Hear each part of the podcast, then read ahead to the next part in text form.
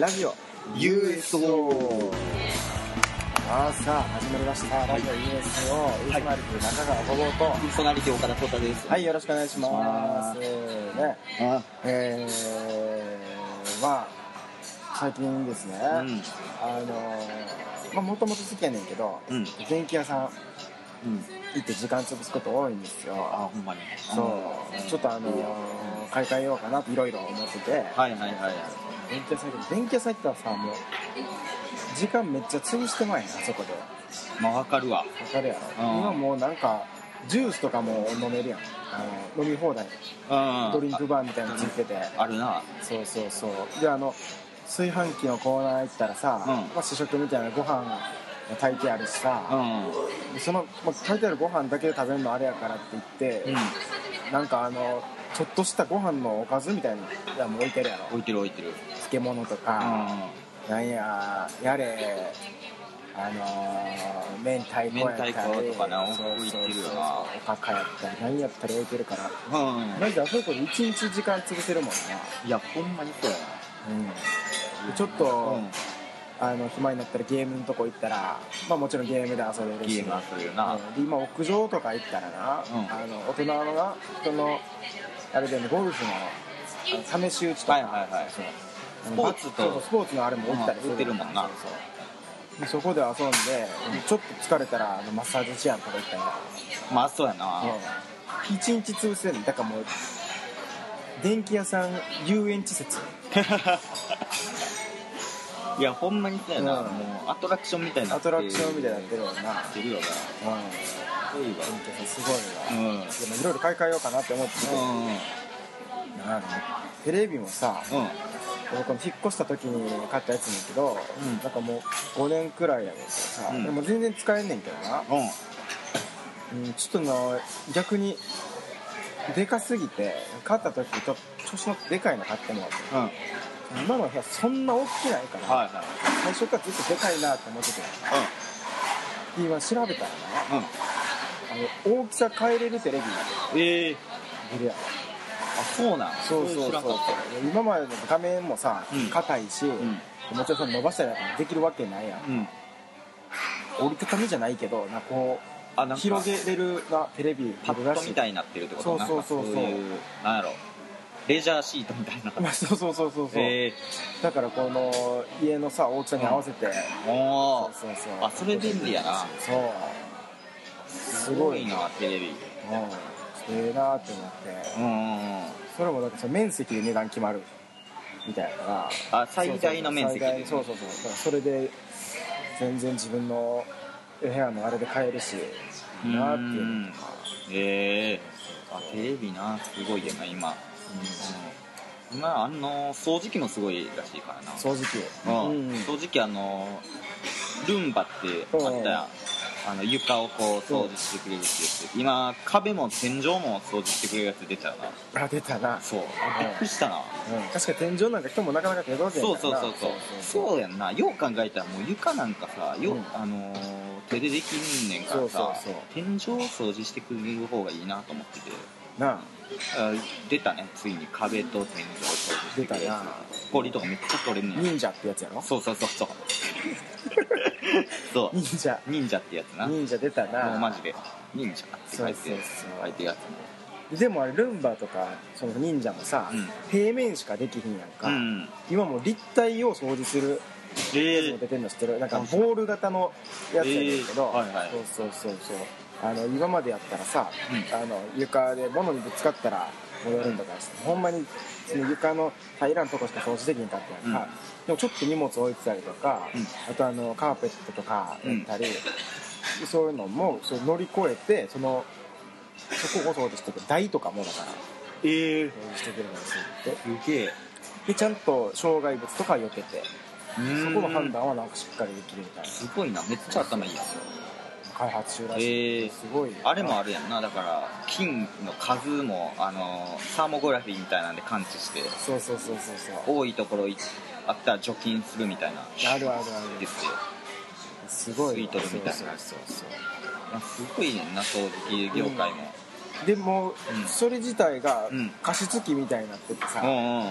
そう水入れといたらうんその動いてその部屋中にこう湿気うんないけどそうあー程よくな水分そうそうで夏は逆に除湿もできるし、うんすごいよいやほんま進に化すごいなすごいなうんなんか今冷蔵庫もさ、うんあの冷やすだけじゃなくてさ、うん逆にその温めるああなるほどな温めてあったかいまんま置いとくじゃないけど、うん保温的なやつそういやなんかあのーまあ、本とかもちろんできるけど、焼くこともできるってことそうそうそうそうそう焼いたりとか、えーだからなんか超低温の、うんなんていうの低温っていうかあのあったかいぬうん抜く温度で、うんやっぱ発酵用のなるほど一緒になってて冷蔵庫って裏側とかあったかいやんか、はいはいはいそうそう冷蔵庫が冷やさなあかんからその分熱エネルギー出て、うんまあ出てるなそうそうそうでその熱エネルギーを利用してその発酵するへえそうそうなんかそれとかあったら、あのー家とかでさなんかそのいろいろ作ろうと思ってる人パンとか作ったりするやんパンとか,、うんうんパンとかの発酵も早くするしそうああそうそうそうかそうかそうそう味噌とか作れるそうそうそうそうそうそうへえだからその、まあ、お酒お酒を作ること自体は犯罪やけどさあの、うんまあまあまあみたいなやつなねそうそうそうないと犯罪やけどでその作ったメインあのお酒の元みたいなのからその、うんお酒自体をその発酵させたりしてその、うん何年ものとかと同じなるほ味どなとかにそうそうにしてったりとかすそごいれね便利やなそう料理の幅も広がるしなうーん燻製とかもできたりするからさ煙とかええいぶってそれめっちゃ便利やなそう持っちゃえよな高いやろうなででも冷蔵庫のうんもともとの機能やそのあ機能っていうかうんうんあったかいのが出ちゃうっていうもともとあるやつうんうんうんあそうかそうかそれを利用してるかそう利ら用してるから環境にもいいしそうそうそうそこまで別にそれによってコストがかさむっていうかあんまりないええちょっとだから大きくなっちゃうだけではいはいはいはいそうええあそうなんやなすそごいれめっちゃいいな欲しいわうんなんか、でうん、すごいんやろ今もういろんなもん出る出るってなってるんやろなあ電子レンジもさ、うん今までも箱型やうんうん今度もう台台だけで置いて温めるはいはいはいはい台だけで全体いけるやつなそうそうそうもう上から下からそうそうそうそうあれどうなってんのかないやあれだからどうなってんのなんか電波とか危なくないんかなと思うねんけど、んそんなことないみたいな台に置いたらそう置いたものに反応して、うんあのこう温めて中から温めてくみたいなことらしいからもちろんその安全面とかはあるらしいからうんもうちょっとどうなんやってなってるけどすごいよなすごいこううん今逆にあれもあるよななんかむっちゃ細分化させてやってるのもあるよな例えばもうワインセ複合させるんじゃなくてなうんワインセラーみたいなうんうんう感んじそれ専用のみたいそうそうそうそうキムチ用冷蔵庫とかさ、なんかな うわ ああるよなあるああるるあるいろんなキムチとかだって一緒に入れたら臭くなったりするしなそうそうそうそうそう他の食べ物がな、うんあるあそうるでちょうどそれに適用に合わせるうんあのそれぞれの冷蔵庫今あったりするのかなそうそうそうそうほんまにいやアスパラガス専用のやつとかもなあるなあるよな長いやつ入れるやつとかもあるようんな、大和芋とかあそそうの辺ネのギとかなごぼうとかなそうそうあれ便利やな冷蔵庫なネギとかほんま邪魔やねんな確かになんか今今度あのーもう冷蔵庫も冷蔵庫っていうこうでっかいのじゃなくて、あのータンスとかみたいな、うんなんていうのあのカラーボックス買うみたいな感じであそういうことかそうそうそう部屋のサイズに合わせてだから今までみたいに真四角じゃなくても、うその配置を全然変えて、んうんうんそのこれくらい長方形の1メートルサイズの冷蔵庫の上にななんんかか細かい引き出し型の冷蔵庫とか、あカスタマイズできるそうそうそうできたりするらしいえでまあご飯もさえ炊飯器とかも結構時間なくてうんうんで、あのータイミング合わせられへん人がいるやん、うんうん作ろうと思ったらあ1時間とか30分とかうん前から、あのーお米洗ってさ炊いてさってせなあかんから、うんうんで今、あのーまあ、タイマーみたいなねちょうどいい時間に炊けるとかもあるけど、うんそれも結局その時間に合わせてさ、まあまあまあ面倒くさいそうそうそうそうあの他のおかずとかも作っとかなあかんし、あれやけども今度もう炊飯と同時にうん冷凍じゃないけどええでなんかもう炊きたてを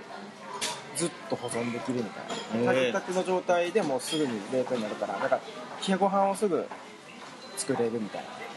え炊いた瞬間にチルドされてであとはそれを食べるときにあのお茶に持ってレンチしたら炊きたてのご飯になるええうわすごいめっちゃレベル上がってるなしかも最終的にあれらしいからな賞味期限っていう概念消えるって言われてうん、あーそうやなそうチルドのあそれうそうがすごすぎすてごすぎてなもう一生保存できるようになる今なんかそれで、うんあのー病院とかも、うん例えばすごい怪我とかするやんかあーそうそうそう、でも死にそうな状態になって救急車とかに運ばれるやん、うんでその救急車の中に、うんその今組み込もうみたいなでも人体実験とかになっても動物のあれってまだ残らしいんだけどあの人間をさこう冷凍保存じゃないけどした状態で病院まで運んで、あなるほどなそうそうそうそうの間進まないよそううそうそうそうそうええすごいよだからこれが進んでったら、うんあのー都市伝説じゃないけどさ、なんかウォルト・ディズニーがうんディズニーランド地下で生きてる説みたいなのがーほんまにあるかもしれないいやほんまやなマイケル・ジャクソン死んでない説みたいなのかなそうやろなあの冷凍保存されてて将来未来でこはいうはい変は化させるみたいになるかもしれないいいや絶対あるやろだからもう家電がもう都市伝説のレベルまで来てんの今なそうそう未来未来すぎるやん未来すぎんねんなほんまにすすごいなごいじゃあ都市伝説でうんちょ思い出してんけど、うんこん前あのーニューヨークとか行ってたやんうんあ行行っったたな一緒行にっなた時にあのーまあ実はこれあんま言ったらダメなんですけど、あれもう言っていいんかなもう言っていいかあの,、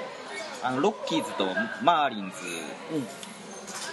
うんあのマイアミの方も行ったやんそう言ったないろいろ言ったもんなでロッキーズとマーリンズ戦ってる時の、んそのイチローその試合前のイチローにうんちょっと取材したやん、ああそうですねしゃべってねそうそうお話しさせていただいおて話しさせていただいて、めっちゃなんか気さくやっ昨やなやっぱりうんおもろいしな女のた人なはんか面白いよな、あのうん人でやっぱねあの普通のスポーツ選手に対して聞くようなことはもうみんな聞いてるなと思って、うんそれこそあのジャンクスポーツとかも来てたらしいから、うんそのそ時うやなちょうどたうんまてたかだまってもう僕らも呼んできてるしないろんもう一郎自体有名すぎるからいろんなの知ってるもんうんそうそうそうだからあのイチローサイボーグ説っていうのかなうんうんうんうんずっとこう流れてたやん日本流れてた日本中で、でまあちょっとあのその資料があんねんけどもうみんな知らない人もいるんでちょっとあの軽く説明すると、あのイチローっていうのはこうアメリカに向けてうんうん日本が作り出したうん戦後最大のうんこうベースボールのサイボーグやうんでこの日本って一番長いらしいな寿命うん世界でそうやギなネスブックに載ってるらしいんですよ、でこう一回もこう植民地支配されてないうんっていう歴史も持ってるけど一回だけこう植民地になる危機が訪れたっていうのが、この第二次世界大戦で敗戦したっていう、うんそのこの時に日本っていうのはアメリカに対して日本っていうのはすごいねんでっていうのをこう見せつけないといけないと思ったらしい、んです、そのその時に。でこのアメリカでこう最も盛んなスポーツなんやろって考えた時うに、んで日本でも共通して盛んじゃないとあかんなってなってそうやなまあバスケとかはやっぱり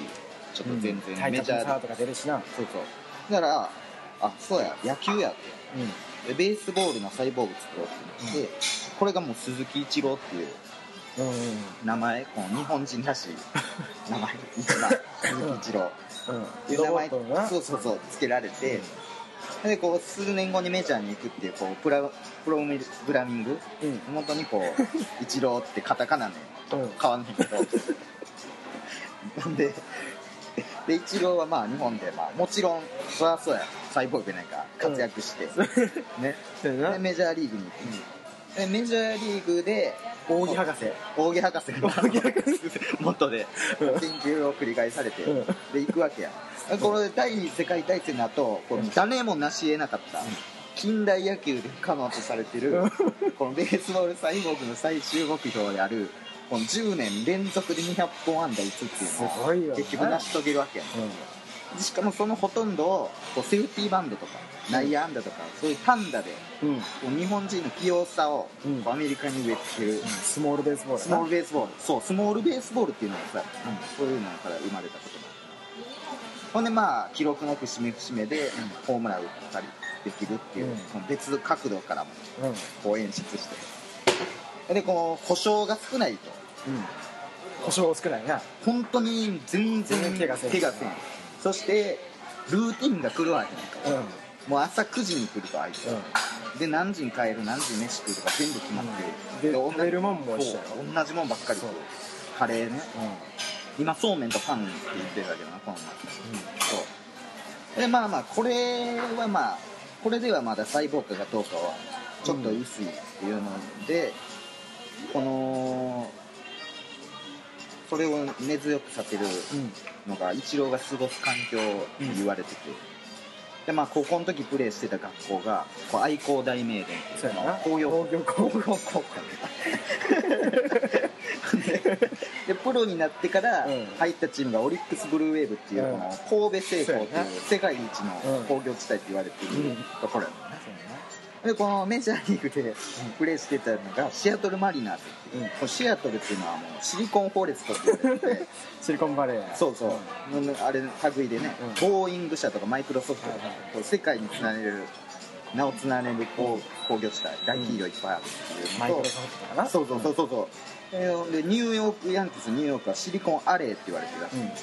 うんああそうやなそうそうほんで今のところが一番すごくてマイアミがこのシリコンコーストっていううんうん最先端工業の地帯やしこれはやっぱりそのメンテナンスそうやなで高校の時もさ、うんあのずっと練習小学校の時からあの練習バッティングセンターにそうやな行ってたみたいなそうやんなそうそうずっと言ってただからやっぱ機械相手に練習をずっとしてるあそうかそうかやっぱメモ取ってるやつとかもいたのね後ろでそうそうそう みたいなこの調整が大事だよね両方調整してまあまあそうかそうかでもこれもっとうんすごい説あんの知ってるあそうなの一郎松尾芭蕉一郎説え何それ松尾芭蕉で、うんうんあの奥の細道がうん書いたって言われてるけど、あれそのおじいちゃんの足じゃあんな距離移動するのおかしいみたいなうんうんそのスピードでみうたんいなああはい早すぎ言われるてなてででそれがだから結局もともと服部半蔵説みたいなあるある松尾芭蕉発見は忍者やったそうそうそうそうそうそうでそれが、あの松尾芭蕉やったみたいな感じになってんねんけど、うんうん実はこの鈴木っていうのかな、あのっていう名前自体の由来が鈴木っていう名字の由来がこう鈴っていうのはこう長寿を表すへえあのものやねむ大昔からそのはい長寿の象徴とされてるもの、えそうそうそうえ風が吹いたらいつでもなるはいはそいうだからそういう意味でそのずっと長い間なり続けるみたいな意味で鈴、はいはいで木っていうのもさ、まああの長くずーっとこう生えてるものやんか、うんどんどんどんどん大きくなっていくし、ん洗練するみたいなはものが、いはだいからそもそも鈴木っていうのが、はいはいその長寿のな一るほど族なるのほど名前ですごくいいそうそうそうそう、でその鈴鈴木っていうだからそのおかげで今日本に鈴木多いやんか長く生きてる人が多いからあー長生きの人が多い多いかかららそう続鈴木が増えけてるどんどんどんどん増えてって、うんうんそうそうそうそすうげでえでだからあのそもそも、鈴木っていう一族は今人間とその何回も何回もこう接触をしたおかげでもう今の普通の人間と変わらへんねんけど、うんめちゃくちゃ長生きするあの一族うんうんうん人間の50年100年とかのレベルじゃないないそうそう200年300年とか別の種族をやっておうるけど、その鈴木一族の末裔が鈴木一郎うんで、えーその当時なうん服部半蔵としてあの使えてそうそうそうだから今身体能力がやっぱすごいやろすごいなそうそうそうでそういうのがあって松尾芭蕉を経たりしてうんで、まあ、今までずっと長い間生きてきてるけどでその細胞がもうそのまままあ寿命をくるのもったいないっていうので、うんその体を使ってサイボーグあ作ってそれが鈴木一郎なるほそうどああそういうことねそう鈴木一郎説鈴木一郎服部半蔵サイボーグ説すげえいやでもほんまにそうとしか考えられないだって普通のサイボーグはなうんあの一から人間が作ろうとしたってあんなに運動神経無理そうそうそう無理やろうんボールをな見るその目もめ一番いいって言われてるやん一応言われてるしあの視力じゃなくて動体視力動体が一番いいってうんうん言われててそうそうそうだからそれもだから忍者やから結局やしやっぱ服部半蔵の構えと似てんねんなうん、うんうんぶ残ってる文献のうんそうそ資うそ料う文に献に残ってる服部半蔵振り子打法っていうのそうそうはあの時代からあるって言われてるそうそうそ振うり子切りみたいなあれって言われてるでまた忍者って手裏剣投げるやんうんうんまあ肩の良さもそうやなそうそうだってあれ一郎のあれ知ってる逸話やけど、あの古畑任三郎出た時に、うんめっちゃ遠いとこから、うんあの証拠のボールをなうんあの隠すのにほんと7 8 0ル離れた先のうんあの排水溝うんほんまボールよりちょっと大きいくらいの穴のところに入れるみたいなうんうんうんのがあって、そうそそれれはもうほんまに何回も何回も取り直して取るよってやってるけど、うちろもやっぱりカリスマ性あるからみたいな感じで、一発で決めてそのええそのシーンを一発で決めてんけど、よっかがそんな人間無理やん無理やなどんだけ野球うまいやつでうもまく80メートルのほんまにボールよりちょっと大きい穴をピンポイントで入れるってうんどんなコントロールしてんのかそうやそれも結局忍者やからうん暗殺部隊そうやなそうそう手裏剣も絶対当てない感じそう80メートル100メートルとか離れたところから、はいあのー手裏剣でうその敵をな倒してきたって経験やったりそういうのんそがうななんか入ってるんやなそうそれもプログラミングされてて機械の正確正確さとそうやな忍者のそ正確さそうやないやそれ聞いた時にやっぱちょっとうんみたいな感じやったもんなあ僕らがね質問した時にな、うんちょっと答えついづらそうにななまあついに来たんかみたいなうんうんだからあの一番ここれは、うんまあ由美子さんから聞いてんけど、奥さんが、うんやっぱ一番汗バレたんちゃうかなみたいな空気出した時は、メディアがレーザービームって言い出した時らしいんだよなんか、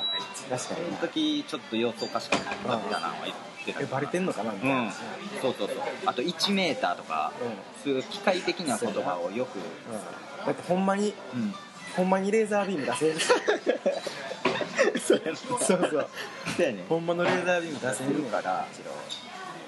そうやねエリア51っていうのがさそうそうそう背番号の51やしな完全にそうそうあれはあの要はさ NASA の基地があるみたいな言われてる場所のことやんか、うんうん結局だからそこでもうあの共同開発を行ってたからだから背番号55あとあのやっぱ NTT とかフレッツ光光とかさ、そういう系のやつとかもそうやし、うんビールとかなうんそういうのもやっぱ CM はうんやっぱそういうアルミとかそういうお世話になったところにやっぱうん金も返さなあかんし、結局まだ回収できてないらしいしなそうそうそう制作あんだなけ活躍して活た躍してるだってあのあれもして一休っている一級一級あ犬いるやん犬うんあれがちょうど多分何年とか前に僕らが中学校ぐらいの時にもういいとしていたけどあれもともと相棒やったらしいあ逆なんやなそうそうもともと相棒やったんが、その、をよりあのい犬に犬に近づけてって開発してた結果なんかイチローと同じレベルの動物が細胞ああ一級賢すぎるもんな、うんやばいよす無理だからやっぱインタビューした時にやっぱでもできてよかったななんかまあそれはの後ほどまあ時期が来た時にみたいなことを言って言るってたけどなそうそうそうそう秘密保持法みたいなのがあってさうそう2030何年に一気にこう情報があのそうだね解放されるのがんいやそれあるその時にそうそうそう全部話してくれるみたいなうんそうやねまあまあね、まあ、都市伝説ですけど。そうやねただねただねまあまあこれはねいやそう仕方ないはい。さあ、えーまあ、じゃあそろそろね、そうです時間来たんで、時間来たじゃあ終わりにしたいと思いますけれども、告知とかありますかそうですねうん。何やったかな、僕の。まあそのインタビューうがん掲載されているのが、ちょうど今月発売のですね、はいえー週刊ベース、えー月刊ベースボール、はい月刊ベースボールの、はいイチロー特集みたいなんで、そうですねして、えはいえまあ、この内容と別になんか普通に野球の話もしたんで多分そっちが掲載されるような気もするんですけどまあまあまあ、そうでしょうね。いろいろ聞きましたまもんねあ。この話は多分されへんかもしれないな掲載断ってるかもしれない一郎がそう一郎ってだって球技全般じゃないよ野球しか得意じゃない、うんそれも結局あのそういう野球専用のうんプログラミングされてるかそうそうそう本田圭佑もそうやみたいな噂もあったよならある な本田技研とうん圭佑株式会社が作ったみたいそうだなって本田圭佑そううんそうそうらしいですよあれ民間で作ったの一郎は国で作ったそうですだから本田圭佑はだから民間が作ったからさ、うんちょっとそのインタビューしてなんか尻滅裂なと こあるあるあるなんかリトル本田っていうのもうん、うん、あのミニドラみたいな感じでほんまにおるからな そうそうそうそうやねあれ例えじゃないんだ自よ分のな中のリトルホンダがそうそうそうそうそうあれは自分ってやっぱワンダーロボみたいな感じなんだうんねそうやねそうそうでそうもほんまににいるからねそうそうそういうことですねまあそれが載ってるのではいぜひ見ていただき読んでいただきたいなとはいははいいなんかライブとかありますラかイブとかねあのーちょっとトークライブおうおうおうありましてうんちょっと中野 TWL でちょはいっとあのー極楽とんぼの山本さんとうおすげえはいこの前なすごかったもんなはあれ僕さいうちょんっとほんまにびっくりしてんけどライブやるってなってなうんうんあのメール予約みたいになってんうんあれ結局何人くらい予約1000人とかなんか何千人とかうん予約来ておうで、まあ、入れんの100何う人とんか、僕あのメール予約してんけど、絶対行けるわってめっちゃ余裕やってうんあの予定も開けてな、うんこのメール予約の番号24番とかすごないえめっちゃ早いよめっちゃ早いすげえすごいやなそれいけたね行かれへんかったいえなんでやまあ早さじゃないからか抽選やからめっちゃ悔しかったわそれ嫌やなそれ早いもんじにしてほしいなそうほんまやねこ